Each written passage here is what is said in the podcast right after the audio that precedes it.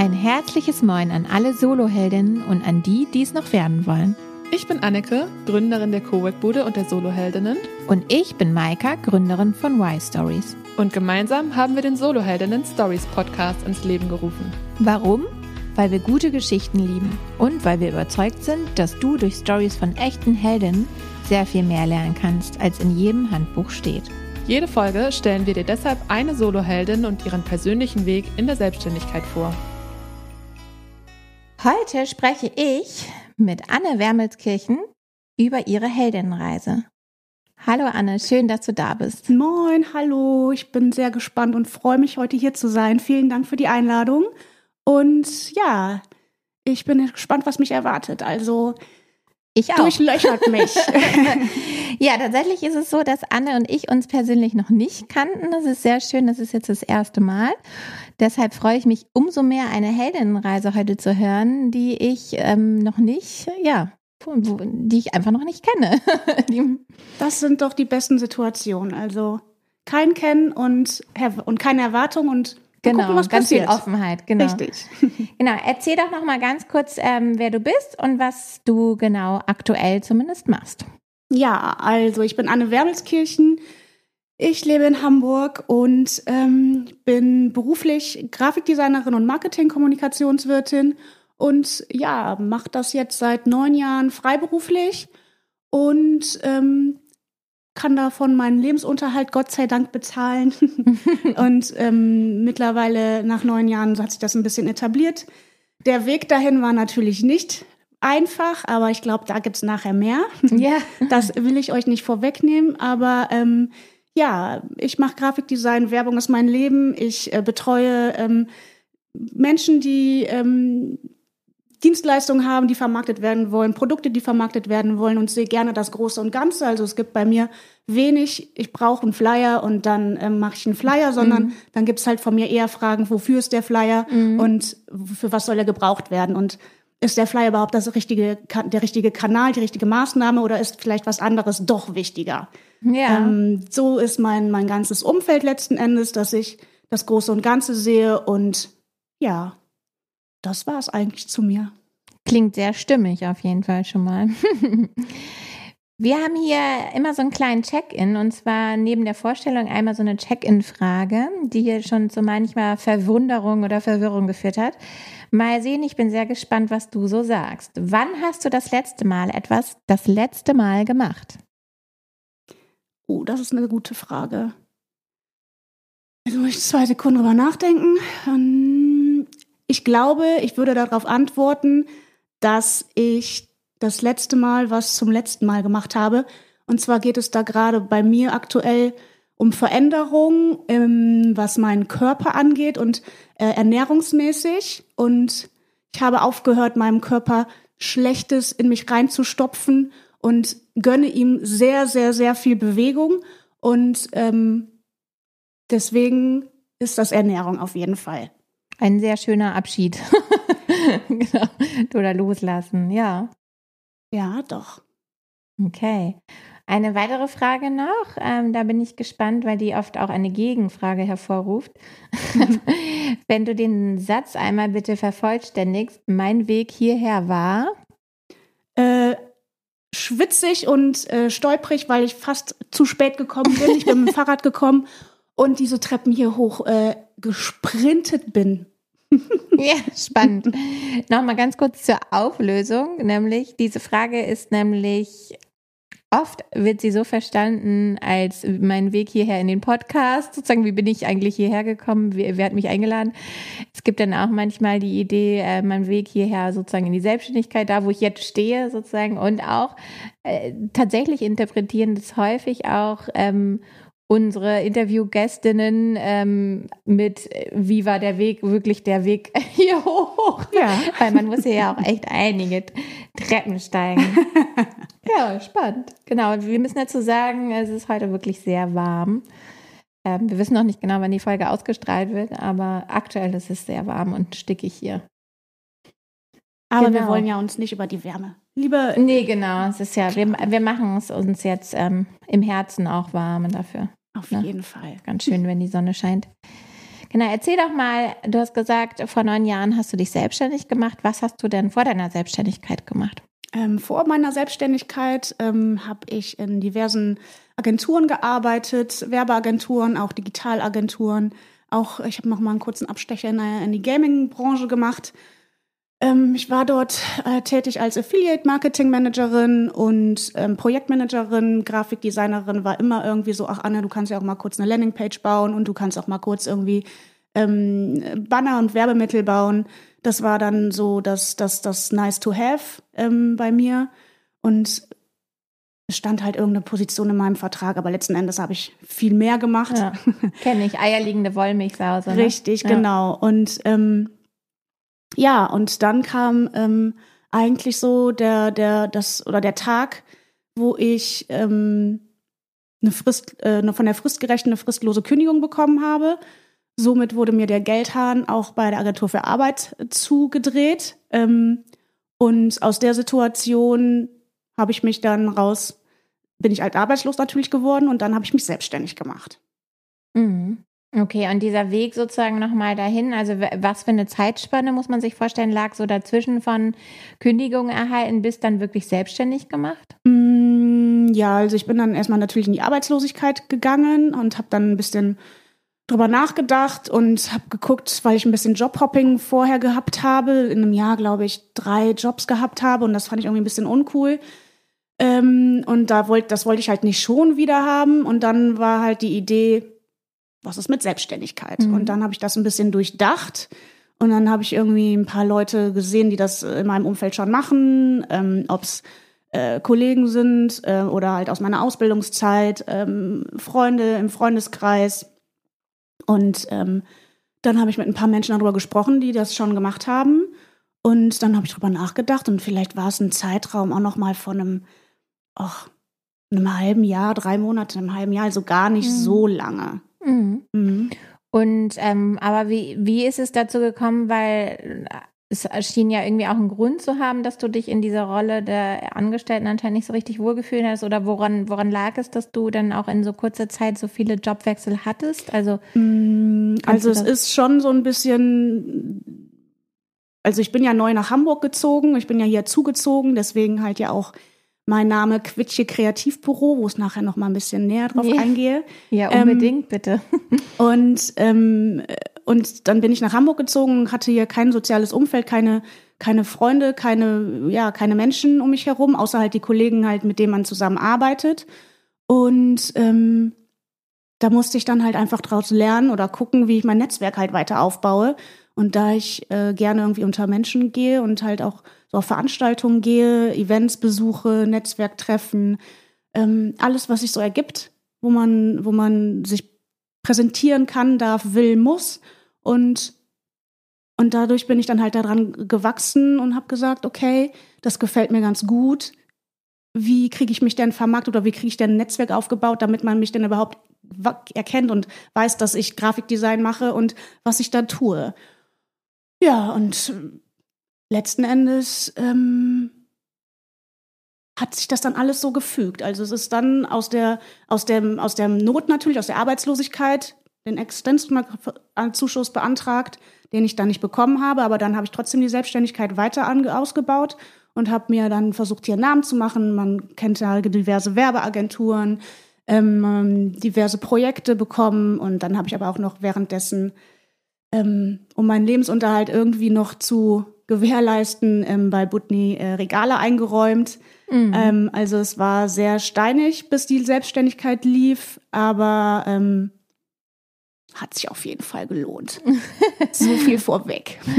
ja, lass uns nochmal versuchen, den Schritt zurückzugehen und zwar in diese ähm, in diese Phase, wo du dann doch auch hier angekommen bist und dann dein Netzwerk so erweitert hast, war es dann so, so, dass du dann erstmal als Freelancerin oder wie kann man sich das vorstellen, dass du ähm, die Jobs sozusagen oder hast du gemerkt, dass, dass diese Jobs sich nicht richtig anfühlen oder wie war es, woher kam dieses ähm, kurz, also erstmal bei einem sein und dann nochmal zu einem anderen? Oder wolltest du die Erfahrung auch gezielt so schnell ähm, machen, einfach in verschiedene Bereiche reinschnuppern oder?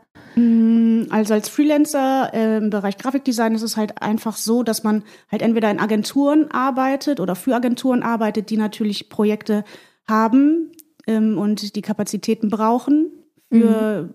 diverse Werbemaßnahmen, Kampagnen. Mhm. Ähm, und es ist aber halt auch schwierig, ohne Referenzen, ohne Namen mhm. allein in die Agenturen reinzukommen. Also die mhm. wollen natürlich auch eine Mappe haben oder die wollen halt was sehen, man wollen halt Referenzen haben. Wenn man halt neu in Hamburg ist und bis jetzt dann nur festangestellt gearbeitet hat, kann man halt das nachweisen. Ähm, und das ist dann halt einfach der steinige Weg der Akquise und mit Menschen quatschen ähm, und äh, überzeugt wirken und äh, sicheres Auftreten. Ähm, ja, und das muss man halt irgendwie lernen und das stetig und oft wiederholen, damit es irgendwann rund wird und funktioniert. Aber ähm, sobald dann die erste Referenz war, die dann irgendwie namenhafter wurde, die man dann auch kennt, äh, wenn man jetzt von diesen roten vier Buchstaben hier aus mhm. Hamburg sprechen möchte, mhm. dann äh, sind das dann so Startschüsse, wo man halt einfach sagen kann, das sind Referenzen, die kennt dann jeder und somit kann man mhm. dann halt sagen, das ist was Gutes, was man da gemacht hat. Mhm. So. Und so läuft es dann letzten Endes, dass man durch diese Referenzen halt nach und nach ähm, sein Portfolio erweitert und dann mhm. sehen Personalmenschen halt, ob man gut darin ist, was man tut oder halt auch nicht. Es mhm. ist auch noch so eine Ansichtssache. Ich weiß nicht, ob das unbedingt ein guter Weg mhm. ist, so zu wählen, aber so läuft es halt letzten Endes. Also man mhm. präsentiert sich schon durch seine Referenzen und sein Portfolio, ja. Okay, und das heißt aber, dass du sozusagen in dieser Zeit eigentlich schon auch, also oder insgesamt ist es so, dass man mit der Selbstständigkeit schon auch früh liebäugelt, nur einfach schon ähm, sozusagen sehr viel früher schon anders als jetzt bei uns, zum Beispiel als Coaches oder wie auch immer, Beraterinnen dann doch auch schon sehr früh auch anfangen muss, sich erstmal sozusagen einen Namen zu machen, Portfolio aufzubauen, bevor man dann den Absprung wagt, um dann in die Selbstständigkeit zu gehen äh, mit einem Kundenstamm, mit einem Netzwerk, mit einem Portfolio und so. Habe ich das richtig verstanden? Ja, es ist halt im besten Fall. Ne? Also ich kenne viele, äh, die aus der Festeinstellung sich selbstständig machen ähm, und aus der großen Agentur oder halt aus einer Agentur dann rauskommen. Dann kennt dort da jeder mhm. jeden und ähm, die wissen, wie derjenige oder diejenige arbeitet und das ist natürlich ein Vorteil. Ähm, ich bin dann noch neu nach Hamburg gekommen, kannte keinen und äh, mhm. habe mich dann aus der Arbeitslosigkeit selbstständig gemacht. Das mhm. heißt, den den goldenen Löffel hatte ich auch nicht. Mhm, auch ganz schön mutig, ne, muss ich sagen. Also ja, und äh, somit musste ich noch weiter vorher anfangen, mhm. sondern also erstmal die Leute überhaupt äh, die, die überhaupt an die Hand zu bekommen, ne, mhm. den Fuß in die Tür zu bekommen, die Möglichkeit zu haben, mit denen zu quatschen oder mich vorzustellen, Gespräche, bei Vorstellungsgesprächen überhaupt Gespräche zu bekommen, mhm. ähm, um dann halt nach und nach dann das zu zeigen, was ich äh, mehr erarbeitet habe, beziehungsweise an Referenzen und Portfolio, genau. Mhm. Und da waren natürlich klar in Festeinstellungen die Projekte, aber mhm. letzten Endes ist das in der Umsetzung und in den Skills, die man dann hat, ja dasselbe. Nur, dass man das halt nicht alleine gemacht hat, sozusagen, weil das macht mhm. man ja meistens in einem Team, da sitzen ja dann wesentlich mehr Menschen dran. Mhm. Mhm. Und sag mal, wenn wir nochmal auf diese Zeit ähm, schauen, du musst sagen, wenn ich da zu tief reinbohre oder so, aber diese Arbeitslosigkeit, wie hat sich das für dich angefühlt? Also den Existenzgründungszuschuss zum Beispiel nicht zu bekommen, ist ja auch irgendwie eine ganz schöne Klatsche, kann ich mir vorstellen. Also was waren das so für Gefühle, die du da hattest? Also hast du da auch Zweifel gehabt oder irgendwelche Glaubenssätze oder irgendwas, die dich dann runtergezogen haben? Ja, die Frage, äh, die ist richtig äh, gestellt auf jeden Fall und sie ist sehr, sehr wichtig. Ähm, ich würde auf jeden Fall sagen, dass ich sehr starke und große Existenzängste hatte in dieser Zeit. Ähm, ich meine, ich bin alleine nach Hamburg gekommen, ähm, war in, zu dem Zeitpunkt 25 Jahre alt, ähm, bin aus der Provinz äh, in Mönchengladbach aufgewachsen, komme in die Großstadt ähm, und lerne hier die Mentalität, die Agenturmentalität oder Agenturphilosophie kennen, die äh, ein bisschen die, ähm, ja doch, ich würde schon Ellbogenmentalität hat, ähm, äh, am, am eigenen Leibe kennen und dann halt auch in der Konstellation von der ähm, Fristlo von, von der fristgerechten zur fristlosen Kündigung.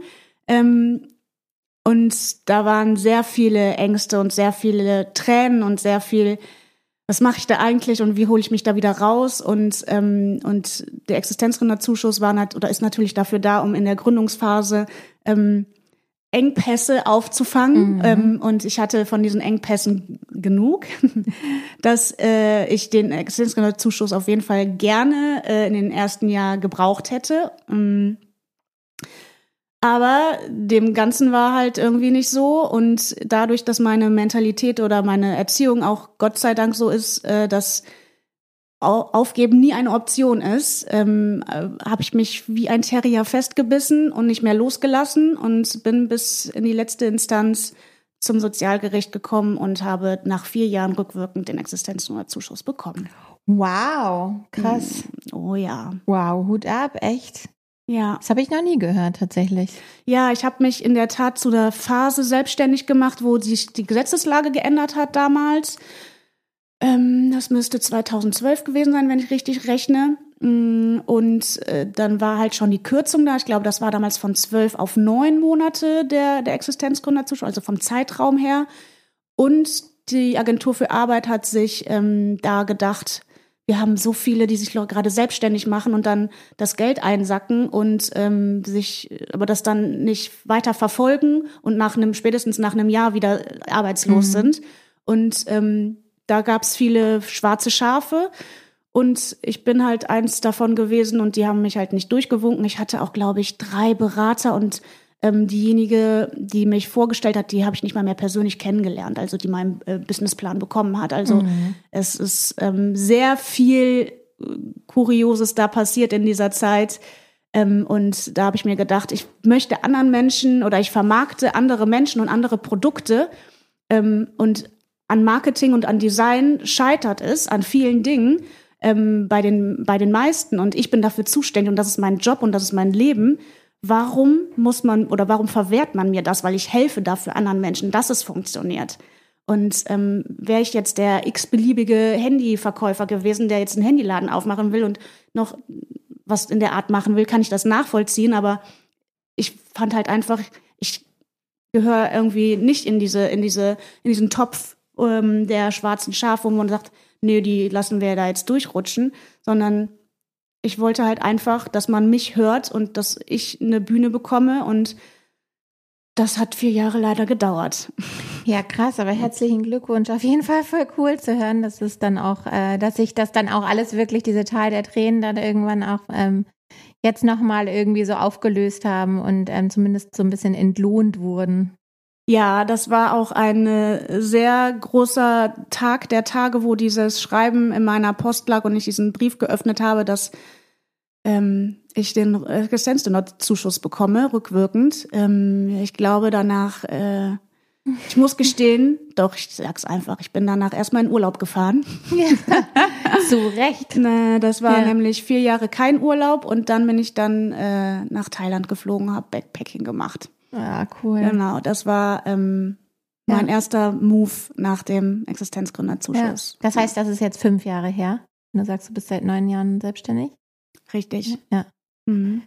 Ja, krass. Erzähl doch mal noch mal ganz kurz. Du, wir haben jetzt da viel darüber gesprochen, wie es dir ging und was dich da so runtergezogen hat, auch in dieser Phase. Unter anderem natürlich auch einfach, dass äh, dir dieser ähm, Gründungszuschuss verweigert worden ist. Völlig zu Unrecht, ja.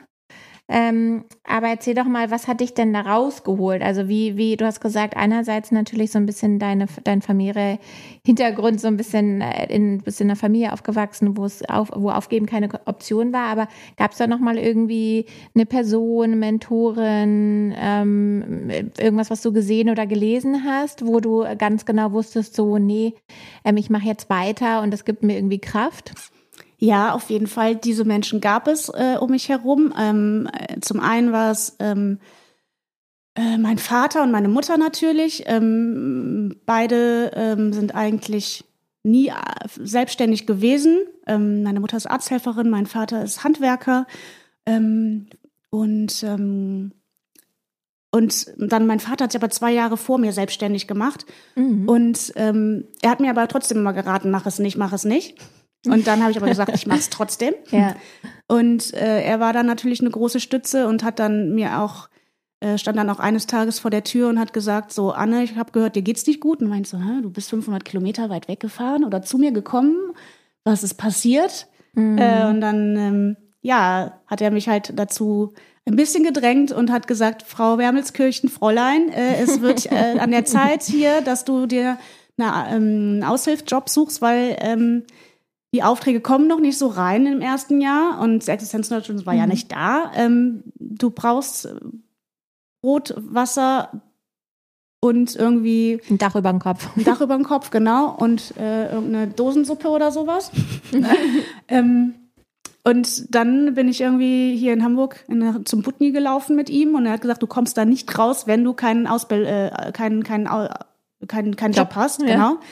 Und ähm, ja, dann habe ich äh, bei Butni in der Zeit Regale eingeräumt hm. ja. und habe dann nach und nach gemerkt, dass dann ein paar Aufträge kamen und hin und her. Und dann habe ich halt noch zwei Freunde, die auch, ähm, beziehungsweise ein befreundetes Paar, mittlerweile sind die auch ein Paar mit zwei süßen Kindern.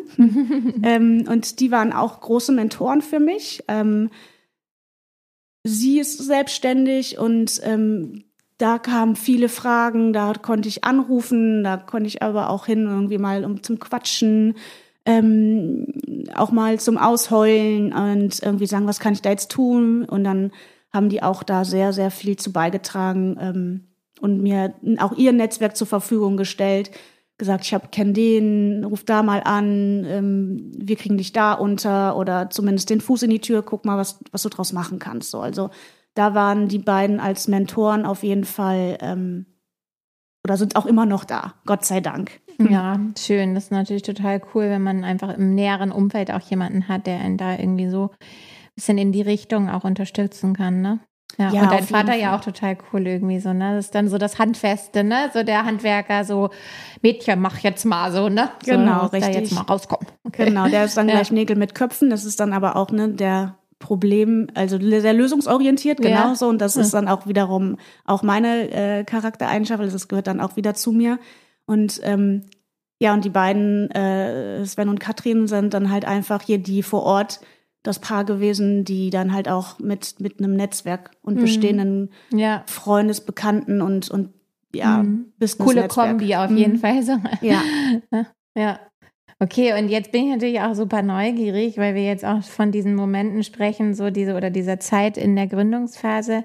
Ähm, hast du von vornherein dein, ähm, deine Selbstständigkeit ähm, diesem Namen Quitje äh, Kreativbüro gegeben oder wie ist dieser Name entstanden? Was hat es damit auf sich? Ähm, ja, also die, der Name Quitje Kreativbüro ist ähm, da hat es damit auf sich, dass ähm, ich auf jeden Fall ein ein hamburgerisches Wort haben wollte. Also mein Name ist ja schon relativ lang, äh, lang Anne Wermelskirchen und den muss ich auch schon immer buchstabieren. Und dann habe ich mir gedacht, wenn ich schon was buchstabiere, lieber was Kürzeres.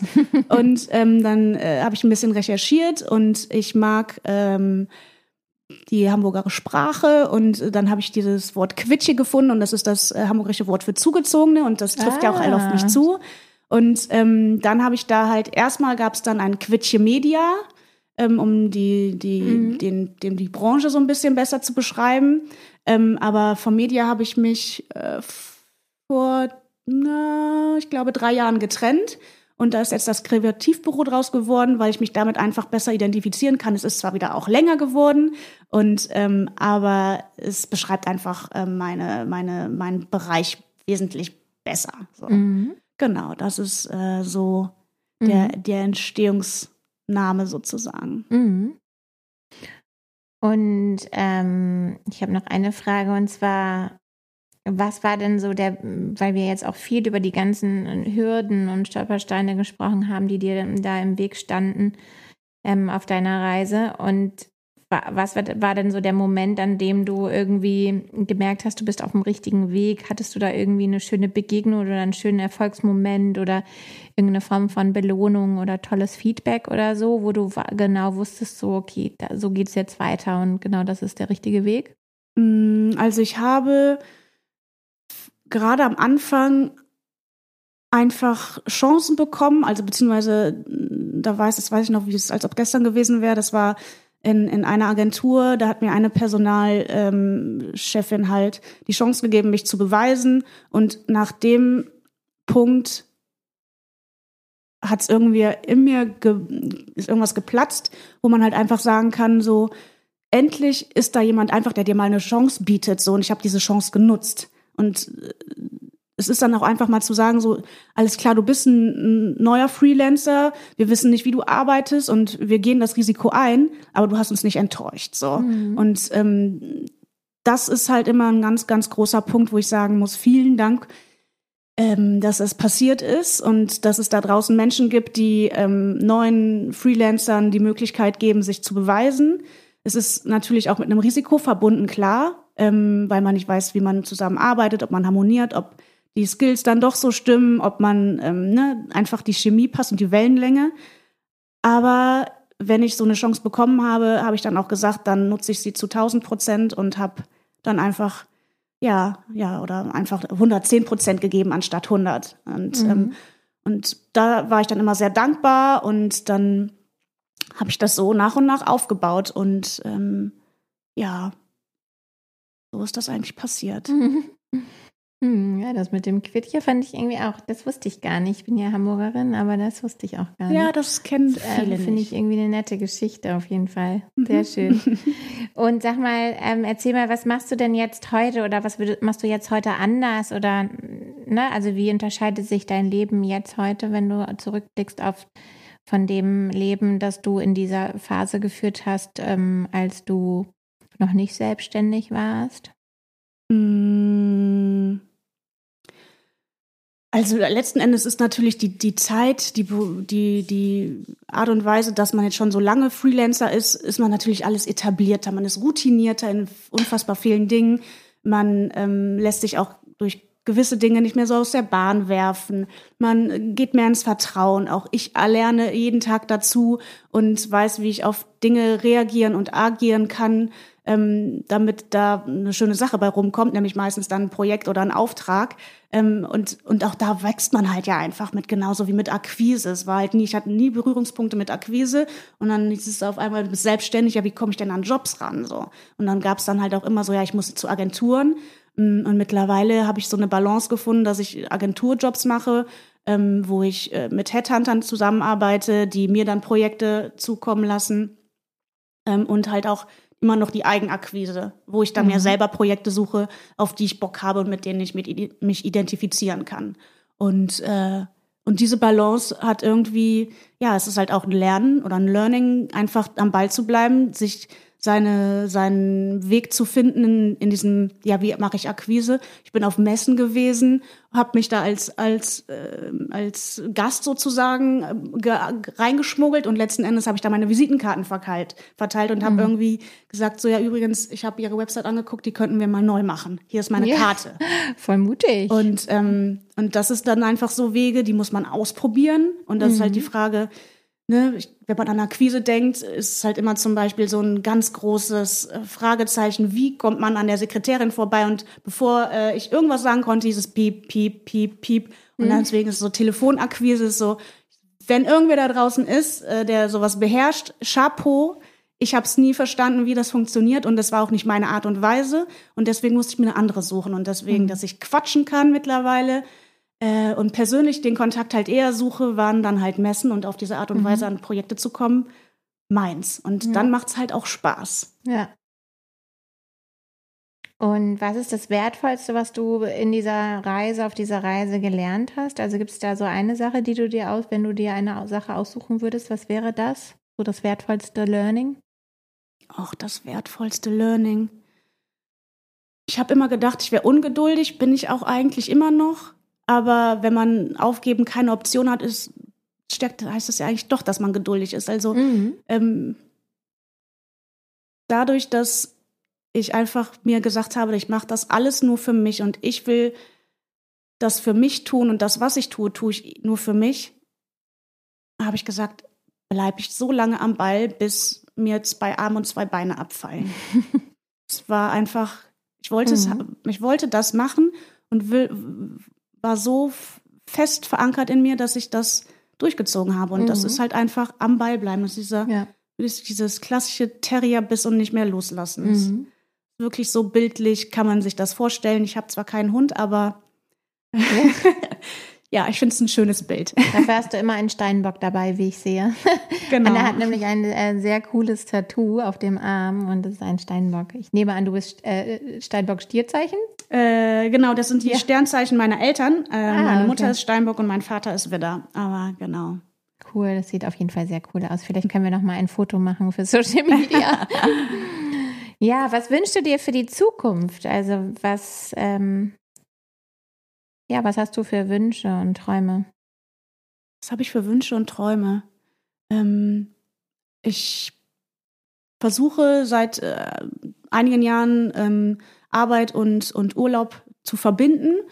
Die Digitalisierung macht es natürlich möglich und, ähm, und der Job generell als Grafikdesignerin kann man auf jeden Fall schön unterwegs mit einem, ja, mit, mit dem MacBook, mit, den, mit der Software der, der Programme und einem Internet irgendwie gut, gut handeln.